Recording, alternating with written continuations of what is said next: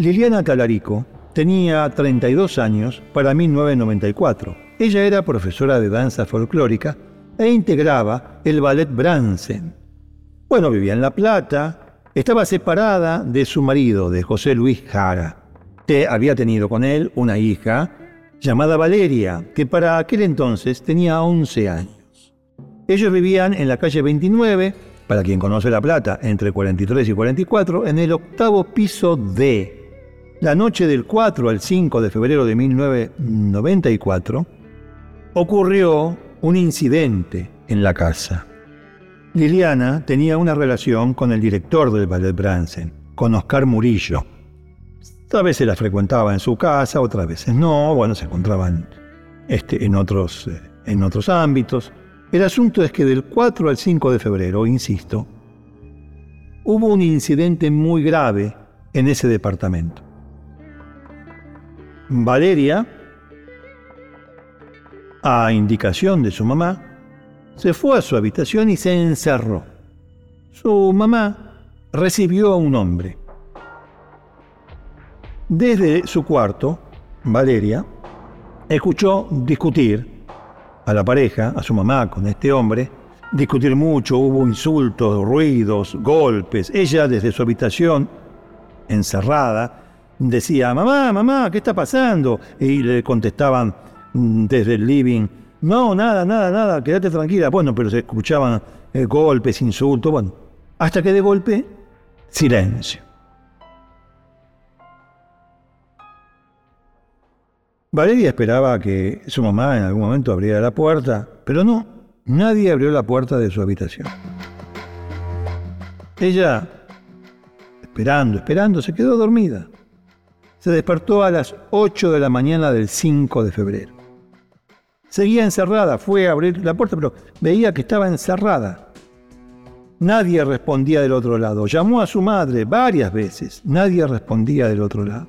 Quería salir, no podía cómo hacer frente a una situación semejante. Se le ocurrió, como acaso hubiese visto en alguna película, atar sábanas y acolchados que a su vez ató al extremo de la cama, a la pata de su cama, arrimó la cama hasta la ventana de su cuarto, la ventana que daba al exterior, a un patio interno, y tiró las sábanas y el acolchado anudado y se fue descolgando de allí por la ventana, pero no llegaba las sábanas y acolchado, no llegaban hasta el piso, así que llegó un momento en el cual se le acabó el sostén y se tiró.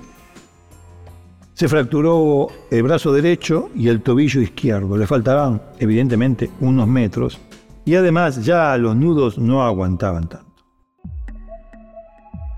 Llegaron los vecinos, primero llegó la policía después. Entraron a la habitación y ¿qué encontraron? En el dormitorio de la habitación estaba Liliana Talarico desnuda, con la mitad de su cuerpo, sus brazos, sobre la cama, degollada. Había sangre por todos lados. Los brazos, insisto, sobre la, la cama, las piernas flexionadas, como sentada en el piso pero con su torso sobre la cama. Y tenía un profundo corte en el cuello. Luego los forenses dirían que antes de ser asesinada había tenido relaciones sexuales. La nena dijo que estaba encerrada en su, habitación y que lo único que escuchó, además de la voz de su mamá, era la voz de un hombre. Bueno, nena, por favor, es importante que nos diga si reconoce la voz de ese hombre. No, estaba, había gritos, no, no, no, no, la, no la reconozco, no, no. La policía pensó inmediatamente, un clásico policial, bueno, la pareja de Liliana, que era Oscar Murillo, el director del Ballet Bransen. Estuvo este hombre una semana preso, sospechoso de haber degollado a Liliana Talarico. Dos testigos dijeron que no, que Murillo para ese día y para esa hora estaba con ellos en Temperley. No podía estar nunca en la casa, en La Plata, en la casa de, de Liliana. Una tardía comparación de ADN entre lo poco que pudieron levantar de la escena del crimen los desligó completamente. Bueno, ¿qué pasó entonces? En el mientras tanto, Valeria se fue a vivir con su papá, José Luis Jara, a ranchos. Luego se mudaron al mismo departamento de La Plata donde habían asesinado a Liliana. Y allí estuvieron durante años, el padre y su hija. La primera violación que recuerda Valeria ocurrió en Ensenada, cuando su papá ya se había separado de Liliana Talarico, de su mamá. La segunda violación fue el mismo día del crimen de Liliana Talarico, de su mamá. ¿Qué había ocurrido? Su papá estaba agarrando a su mamá del cuello mientras la veía a Valeria y le decía, todo esto es por tu culpa, por hablar. Ella le respondió llorando, yo no dije nada, no dije nada. Cara y Talarico discutieron porque Liliana se había dado cuenta que su ex marido abusaba de su hija y que ese día, ese día, que fue el día de la muerte de la bailarina, ese día José Luis Jara había ido al departamento de La Plata de la calle 29, entre 43 y 44, a buscar a su hija. Le correspondía una salida con su hija. Pero la madre no lo permitió porque se había dado cuenta de eso, que su ex marido abusaba de su hija. Pero la tenía allí, a Liliana. Jara la tenía tomada del cuello y con la otra mano blandía un cuchillo. Con el cuchillo, mientras Valeria miraba la escena, su mamá estaba con un desabillé y en ropa interior, la degolló. Jara degolló a Liliana Talarico frente a su hija.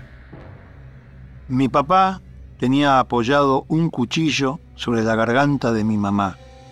Ella tenía una bombacha clarita, algo transparente arriba. Me fui a mi cuarto, pero no cerré la puerta. Él estaba parado, la corta, ella se desploma sobre la cama. Yo, que me había acercado al dormitorio, le dije, ¿qué hiciste? Nada, nada, nada, no es nada, no es nada. Nada, nada, nada, nada. Volvé a tu habitación. Jara, después de dejar a Liliana Talarico en el dormitorio, va al cuarto de su hija. Le acaricia las piernas, según cuenta Valeria, y la viola dos veces. Después, le ata las sábanas y el acolchado, le pide que se descuelgue y ella cae. Una vez que se descubre el crimen, Valeria no dice nada, amenazada por su padre, y él se la lleva a ranchos, para después mudarse al mismo departamento del octavo D donde Jara había matado a su exmujer. Allí pasaron siete años. Valeria pasó siete años de violaciones hasta que después de un tratamiento psicológico, Valeria habló. Habló en el año 2001. Todo ese tiempo le llevó a Valeria tomar el coraje para hablar. Uno habla cuando puede. Ella pudo en el 2001.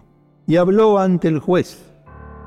Le contó todo esto al juez al juez Horacio Alberto Nardo, que obviamente ordenó pericias psicológicas de la chica, de la denunciante. Las pericias, que fueron tres, dijeron que ella no mentía, que todo lo que decía era verosímil y que había dejado marcas en su psiquis, obviamente. El juez Nardo ordenó la detención de Jara fue preso. Pero claro, hubo apelaciones. La Cámara de la Plata consideró que bueno, en fin, año 2001, ni que hablar de perspectiva de género, ni que hablar de derecho de la mujer, ni que hablar de violaciones que pasaron cuando la víctima era una nena, era nada, una criatura.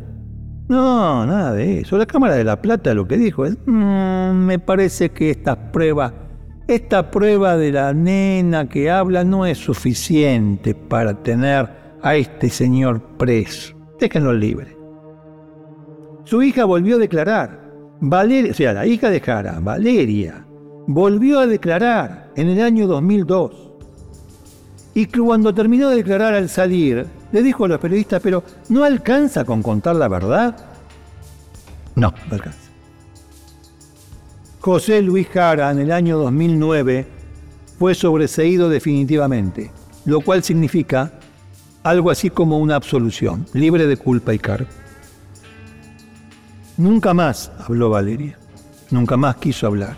Ella lo intentó, dijo la verdad, la justicia no le creyó. ¿Por qué? Porque es mujer.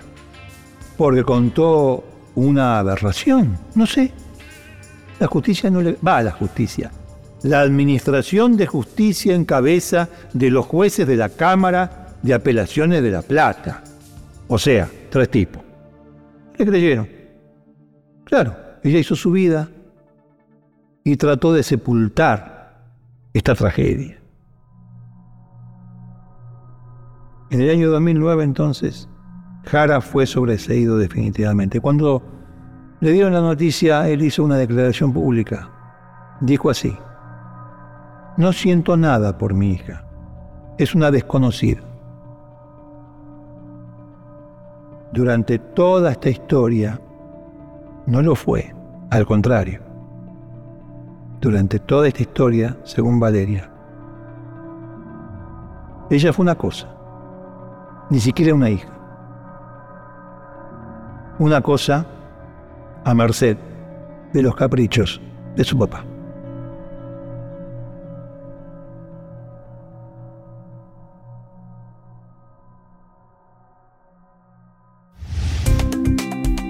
TN Podcast. Ahora nos escuchamos mejor.